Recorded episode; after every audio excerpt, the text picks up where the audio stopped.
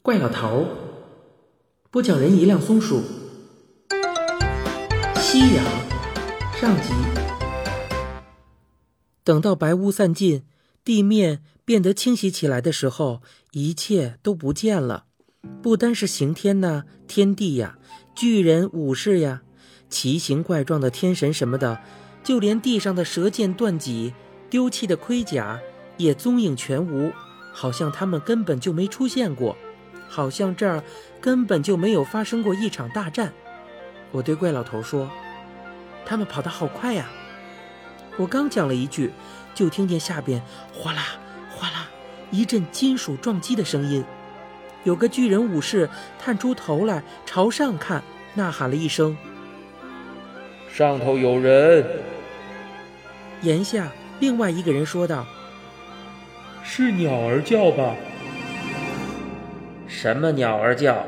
我都瞧见了，两个下界人。”慌乱之中，我把怪老头一下子摁倒，自己也趴在石头垫顶上。我着急的想到，可别让他们瞧见。怪老头大概跟我想的差不多，一时间我只觉得手底下按着个人，却看不见他，也看不见自己的手了。我这才记起身上带着刑天的金簪，只需要想一下，我们就会引起身形。过了一会儿。下边的武士没有动静了，我摸到怪老头的脑袋，对着他的耳朵说：“咱们下去吧。”怪老头说：“下去。”说完，我们已经站在了大殿门外的高台阶上。刚才在屋顶上有大屋檐遮着，此刻我才看见殿门两侧各站着四名手执武器、端立不动的披甲武士，泥塑木雕的一般。由于我怕和怪老头失散，我一只手揪着他不放，另一只手朝左指指，又朝右指指，意思是问他该朝哪一边走。我白费力气了，连我都没有瞧见自己的手，他怎么会瞧得见呢？怪老头却已经扯住我往右边溜去。我们都很小心，脚步没一点声音。偏偏打头的那个武士听见了，他朝我一指，说道。他们在那儿。另一排打头的那个说：“早瞧见了。”他朝前跨了两步，一把就将我们捞到手里。他的手没轻没重，我的骨头都要让他捏碎了，忍不住叫唤起来。怪老头也直哼哼。还真抓住了！攥住我们的家伙说：“没错，刚才在屋顶上捣乱的就是这两个小虫子。”也不知道他们怎么会隐身，竟钻到这地方来。怎么样，捏死吧？不行，应该是踩死。你往地上一扔，我上去给他们一脚。倒了地上，你可就看不见了。没问题，你一摔，他们就得叫唤，我就知道他们在哪儿，一踩一个准儿。得，就这么办。忽悠一下子，我觉得被举高了。就在这千钧一发的时刻，有个威严的声音响了起来：“住手！”又忽悠一下子，我们降了下来。那个威严的声音说道：“你们也不想想，他们能闯到禁地来，是平常的下界人吗？多半在天宫里有后台。我正要去见驾，可以顺便把这事儿禀报给他老人家。”审讯还是即刻处死，听凭他老人家发落，交给我吧。随着一声遵法旨，我们从一只大手转移到另一只大手里，这只大手要轻柔得多，没有挤压。我脑子清醒多了，觉得这个巨神抬腿跨过门槛，正不紧不慢地走着。我低声对怪老头说：“咱们该走了，走得远远的。”怪老头说道：“嗯，对。”巨神却插嘴说：“早干什么来着？不是我，你们已经让人家踩死了。要走，至少该先跟我说声谢谢吧。”看来我们的金簪失灵了。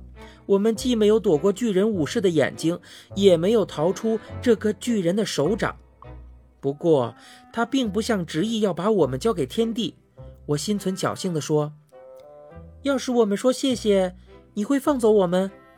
他说：“当然啦，因为老邢嘱咐过我，让我照顾你们。”他跨上许多高台阶，停住脚步，好像还坐了下来。不过，你们最好先让我看见你们，我可没有瞧得见那么大的本事。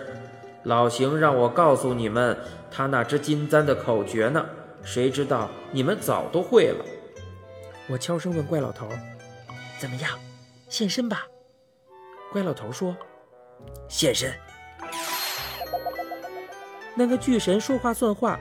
我们刚现出身来，就被放下了。脚下坚实平滑，像是个大石桌的桌面。那个巨大的神坐在一旁，仔细地端详着我们。我认出了那张大脸，那张大脸消瘦黝黑，很长的头发上沾着骨壳、草屑，脏兮兮的。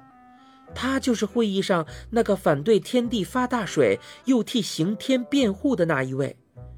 我没听出他的声音，大概是因为那时他讲话的口气沉稳严肃，这会儿却嘻嘻哈哈的。我认真的说：“谢谢你救了我们。”其实应该我谢你们。他像是十分高兴。你们给了我一个机会，这样再见着老邢的时候，我就可以告诉他我没有辜负他的嘱托。你们知道吗？他呀。还活着，看样子刑天死而复生的让他感到意外。他说他还活着的时候，两只很大的黑眼睛里闪出欣喜的光，活像一个拿着新玩具的小娃娃。他又说：“你们最好现在就走，老人家，我是说天帝闹累了，他得休一阵子，也许这会儿是最安全的。我有急事要办。”没法送你们了，我说道：“用不着送，我们只要说一句‘回到下界去’就成了。”他怔了一下，说道：“恐怕不行吧？你们还不太熟悉那根簪子的性能。如果能那样，也就用不着隐身了。你说的那个缩地法，是遇到紧急的情况时逃避用的。”它只能把地缩短一定的距离，好比说，他扭头看看，我随着他朝四周张望，证实了我们正是在天地召集众神议事的那个山洞里。一直远处的门殿，他说道：“你们念一次口诀，也许可以到达殿门那儿。可是……”要把天殿门的外广场缩到脚下，恐怕就办不到喽。所以必须同时用隐身法，才能躲过警卫。这个时辰又特别的麻烦，警卫里头有瞧得见和听得清两个家伙。你们刚才没走成，就是让他们两个发现了。我问道：“您是说千里眼和顺风耳？”他笑了。哈哈哈哈这名字可不错，意思差不多吧？瞧得见，不但看得远，还能看见所有无形的鬼魅；听得清，能在魁鼓声音里听见一根绣花针落地的声音。因为有这样的本领，天帝就提拔他们当了卫队的正副头目。这个地方叫天殿，是进入天地宫必经的大门。天帝就让他们守在这儿，你们现在是没法从这儿走出去了。那怎么办呢？我呀，把你们带出天殿后门，你们可以用缩地法穿出宫墙，再用隐身法躲过外面的岗哨，到达剑墓。从那里回到下界，只是剑墓下已经一片汪洋，你们怕是要在剑墓上再逗留几日了。说完，他急匆匆地用双手捧起我们，朝后面走去。出了天殿后门，接下却是一个极大的花园，里面满是郁郁葱葱、奇形怪状的大树和一丛丛五彩缤纷的鲜花。正面掩映在树丛中的是又一座石头大殿，向两侧看，透过枝叶能看到红色石头砌的墙。巨神躬身把我们放到石板路上，说了一声：“就此别过。”他立刻转身隐没在树丛中。一直默不作声的怪老头忽然悄声问我道：“想不想知道他们干什么呀？”我说：“他去见天地吧。”怪老头说：“见天地，他不往里走，为什么躲在树丛里头探头探脑的？”说话的功夫，那个长发巨人已经走出树丛，跃到一棵大树的树干后面。他小心的探头朝那座石殿的方向看看，就悄无声息的往前走去了。他奇怪的神态举止引起我的好奇心，我小声说：“咱们隐住身形，跟上去看看吧。”怪老头向我扮了个鬼脸儿。准知道你不会放弃瞧热闹的机会。好，揪住我后襟。我们俩引起身形往前走。我从树枝的空隙中看到他已经沿阶梯登上大殿，就扯了一下怪老头的后襟。